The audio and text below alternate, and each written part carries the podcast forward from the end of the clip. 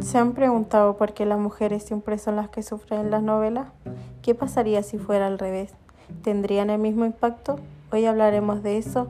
Me presento, soy María Moreno. La novela Como agua para el chocolate de Laura Esquivel está dividida en los 12 meses. Y en el mes de julio, cuando la protagonista Tita se encuentra en su cuarto, cuando llega Chencha con el caldo de res que antes preparaba Nacha. En ese momento, Chencha le, le cuenta que mamá Elena no quería volver a verla por su mala conducta y Tita, en respuesta a aquello, le dijo que tampoco pensaba volver al rancho. Cuando la sirvienta se devuelve al rancho, los rebeldes habían entrado con la intención de robar provisiones para la causa.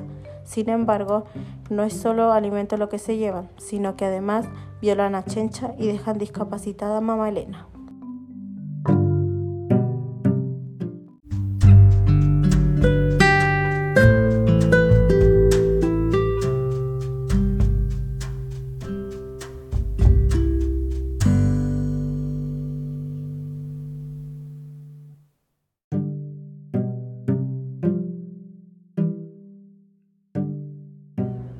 Por esta razón, Tita debe volver al rancho a cuidar a mamá Elena.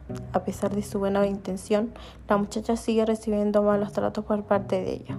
La situación que acaba de contar pasa a llevar los derechos que debieron tener Tita, Chencha y mamá Elena, ya que Chencha es obligada a tener relaciones sexuales sin, sin su consentimiento.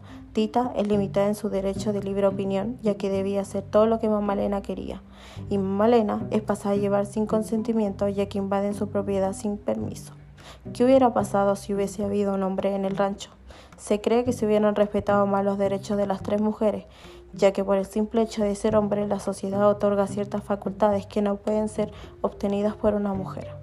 Yo creo que en la actualidad se respetan mucho más los derechos de las mujeres que antes, ya que la gran mayoría sabe darse su lugar, aunque por otro lado, igual en ciertos lugares hacen diferencias como en algunas profesiones, que pagan menos por el hecho de ser mujer. Si bien estamos en el siglo XXI, siguen existiendo muchas chenchas, porque algunos hombres todavía tienen la ideología de antes, que por el hecho de ser su esposa tienen que hacer lo que ellos digan, incluso en el plano sexual. Esto es sumado a la gran cantidad de violaciones que existen por distintos motivos.